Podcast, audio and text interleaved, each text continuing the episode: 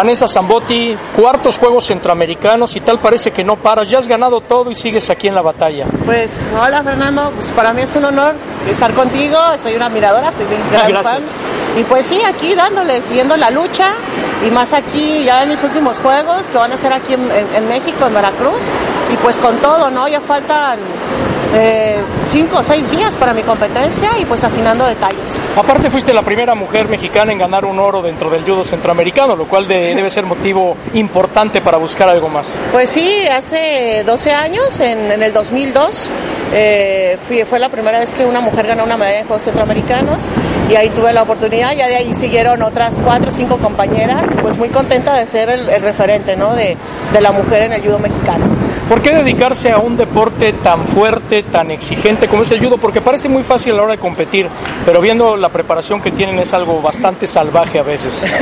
Pues fue por, eh, fue nada en la vida es casualidad, ¿no? Eh, yo creo que el destino me tenía planeado que, que yo practicara este deporte. Yo practiqué mucho tiempo atletismo, me gusta. eh, después me cansé un poco y decidí cambiar y me decidí meter a la escuela de computación.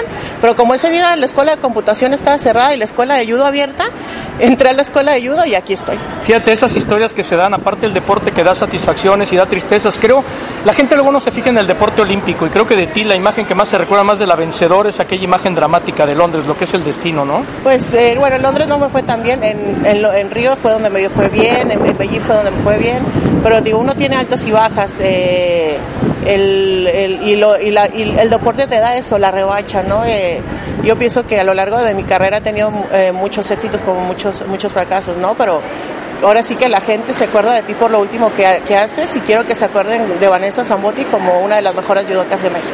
Ustedes en este tipo de deporte, la gente se acuerda de ustedes cada cuatro años que hay olímpicos. Debe ser un poco difícil convivir con eso, con el esfuerzo diario que hacen. Eh, Uno no lo, fíjate que yo no lo hago por, el reconocimiento, sino por la satisfacción personal, porque sabemos que aquí en México es un, es un país donde hay, no hay una cultura deportiva, donde no se conocen muchos deportes, donde en muchos deportes hay medallistas a nivel de copas mundiales, a nivel mundial y pues el mismo tiro con arco que tiene de- medallistas olímpicos, el taekwondo, el clavados, que igual no son deportes muy, bueno, el clavado es todavía un poquito más popular, pero no son deportes muy populares, ¿no? Y, y sería, digo, como tú dices, cada cuatro años es que se acuerdan de nosotros, pero yo pienso que la mayoría estamos porque por la pasión que sentimos y no pues por el reconocimiento. Sí, pero al final de cuentas de repente como que hace falta el apapacho, ¿no? Un apapacho que vas a recibir compitiendo aquí en Veracruz. Ay, claro, ya el día de la inauguración eh, tuve la oportunidad de, portar la, antorcha y, y, pues muchas muestras de cariño de toda la gente de Veracruz y pues los invito que el 22 de noviembre eh, vayan a acompañarme al World Trade Center, ahí voy a estar compitiendo contra una de las mejores del mundo y este y campeona olímpica y campeona mundial y pues de hecho de eso está hecha la vida de-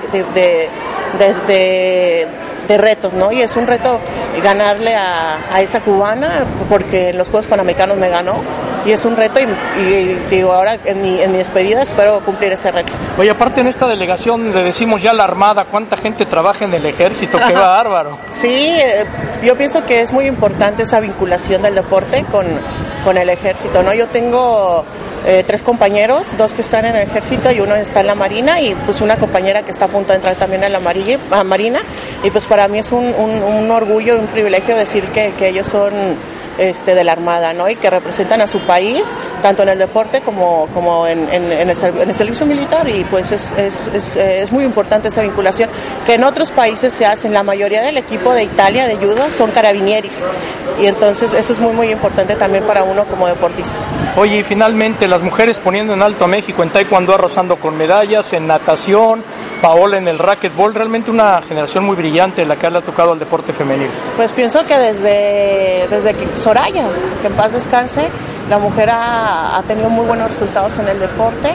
Eh, Ana María Espinosa, que para mí es una de las mejores, es la mejor deportista de todos los tiempos, eh, han dado ese ejemplo, ¿no? Y yo, yo recuerdo, digo, y a mí me motiva mucho que hace 20 años casi, que yo tenía, no, un poquito, en el, en el 82, 22 años, yo, yo tenía 10 años y a mí me motivaba Marijosa Alcalá, que no tiene nada que ver con mi deporte y mucho menos allá en Parral que no hay ni alberca pas- para practicar clavados. Entonces me motivaba, entonces ser referente y motivación para muchas atletas es algo muy padre. Muchas gracias, Vanessa, un placer conocerte. No, gracias a ti, Fernando, y de verdad, este, mi admiración. No, qué amable, gracias. Soy fan. Muchas gracias. gracias.